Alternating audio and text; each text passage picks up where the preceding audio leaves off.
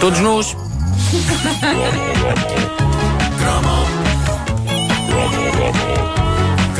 O Nuno é um furo efemérides, traz uma meia. Realmente. Já pus outra vez. Por causa do friozinho. Tem friozinho, não é? Sim. Só que não está no pé. Imitando os Red Hot Chili Peppers. Obrigado pela imagem. Eu acho muito bonito que, a dada altura, as emissões das televisões tenham passado a durar 24 horas, mas eh, quero dizer-vos que tenho tremendas saudades do fecho de emissão. Eu acho que o fecho de emissão fazia-nos dar mais valor à televisão que tínhamos. Eh, era uma coisa que não estava sempre presente. Havia altura em que fechava como uma loja, não é? E, e aquilo contribuía para o nosso bem-estar. Dormia-se mais naquela altura, por exemplo. Eh, chegava ali uma hora da noite, meia-noite e pouco, e pronto, adeus, senhores tele- telespectadores, até amanhã, e nós íamos para a cama. Eh, e não só eh, se dormia mais, como se dormia melhor. Aliás, a sensação que dava era que a RTP eh, se encarregava de nos adormecer. A RTP só faltava aconchegar-nos os lençóis e os cobertores e dar-nos um beijinho na testa. Mas, de resto, eh, ouçam este final de emissão de 1986. O tom com que a locutora de continuidade, eh, Ana Paula Reis, fala. A música de fundo. O primeiro período de emissão estará no ar às 11 horas com sumário e 5 minutos depois apresentará Videopolis, 11 e 30, espaço 12 13 e a partir das 13 horas e 15 minutos estará no ar o Jornal da Tarde.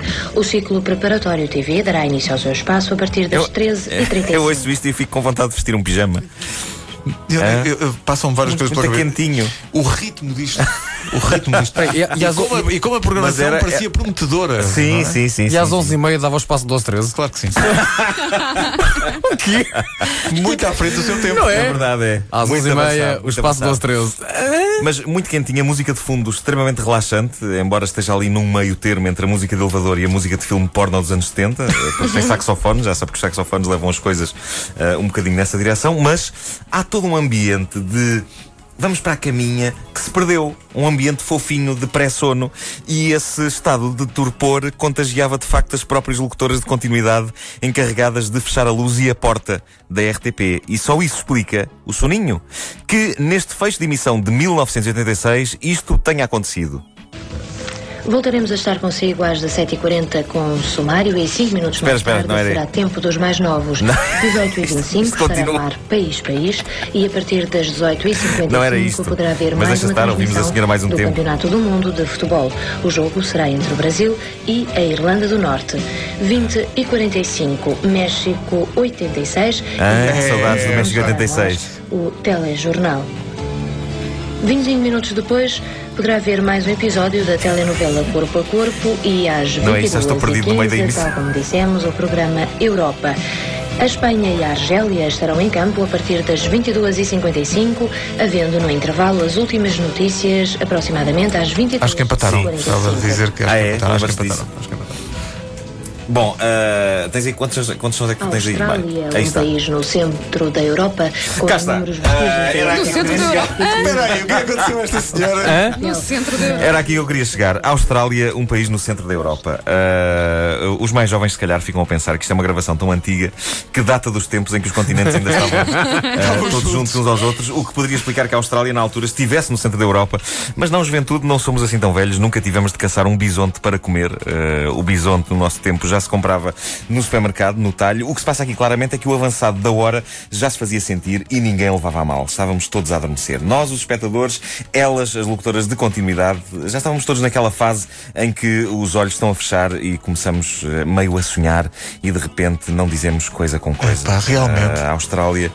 Esse país do centro da Europa. Mas se vis bem, ela, ela hesita um bocadinho. Ela tem ali um momento em que ela pensa assim: "Austra- Peraí, será que. Mas, pá, mas depois siga." pensa, também já é tão tarde, está tudo a dormir. Já é tão tá, tarde. Vamos avançar. E, e- e depois disto, o que é que acontecia? Depois disto, a RTP servia-nos o hino nacional. Ei, É, pá. lembro-me tão bem. Com imagens do mar. Vamos a isso.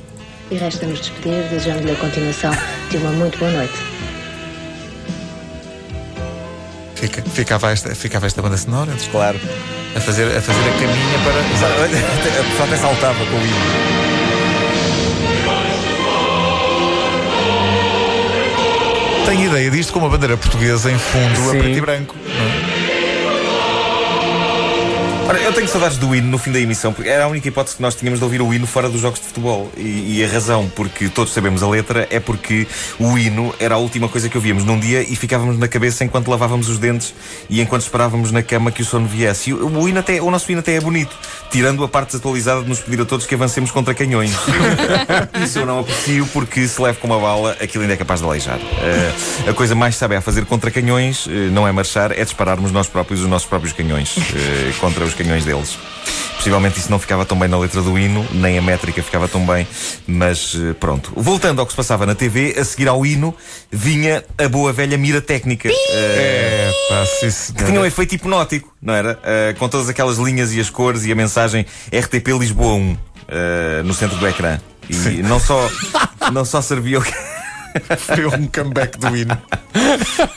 não só servia para afinarmos as cores da televisão, como também para ficarmos a olhar para aquilo e para o relógio no centro da imagem e relaxarmos um pouco. Eh, a mira técnica foi, por exemplo, o que me serviu para descontrair depois da última sessão do clássico filme Fim de Semana Alucinante, eh, com Burt Reynolds, que é um filme em que um grupo de homens se aventura num barco a descer um rio e encontra habitantes das montanhas, eh, perversos, que abusam de um deles de uma forma que o pudor me impede de reproduzir aqui, mas que incluía a frase guincha como um porco.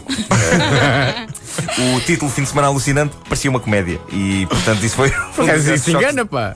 um dos grandes choques da minha juventude. Uh, salvou uma mira técnica com as suas cores garridas e o seu apito reconfortante. Mas ao apito. Agora, agora desculpas, Ah, que saudades. pá. foste, foste dormir para a cama dos teus pais, é o quê? É claro. Mas há aqui vários conceitos que são mesmo do passado. Uma mira técnica no ar, imensas horas seguidas. Pá, eu lembro da mira técnica ter o relógiozinho no cantinho. lembras-te? verdade, é verdade. E eu lembro de Sim, ficar sim, a ver sim, o sim, relógio antes de começar a emissão, a fazer a contagem crescente. Faltam 10, 9, 8. Depois desapareceu o relógio, os últimos 5 segundos. E depois começava a musiquinha desta É vez. verdade, mas o relógio desaparecia primeiro. A mira ainda um Exatamente. bocadinho. É pá. Sendo que me lembro eh, também, de- e esse, esse parece-me um conceito extraordinário, o conceito de locutora de continuidade. Sim, sim, sim.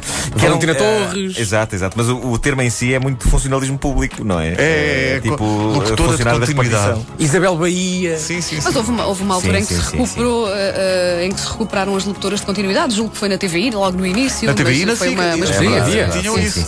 Rapidamente perceberam que por alguma razão tinham deixado de o fazer na RTP. E Helena Isabel no tal canal. Aliás, o tal canal é uma sátira, passa muito pela sátira a esse, a esse verdade. formato de televisão. O Herman quis que o programa se chamasse o terceiro canal e não pôde. Porque esse nome estava registado. Como anos Já mais tarde veio a confirmar-se claro. que existe ainda hoje um canal que se chama o terceiro canal. Devo dizer-vos que a SIC tinha mira técnica também. É verdade. Ah, com música clássica. A SIC tinha música clássica. Era? Sim.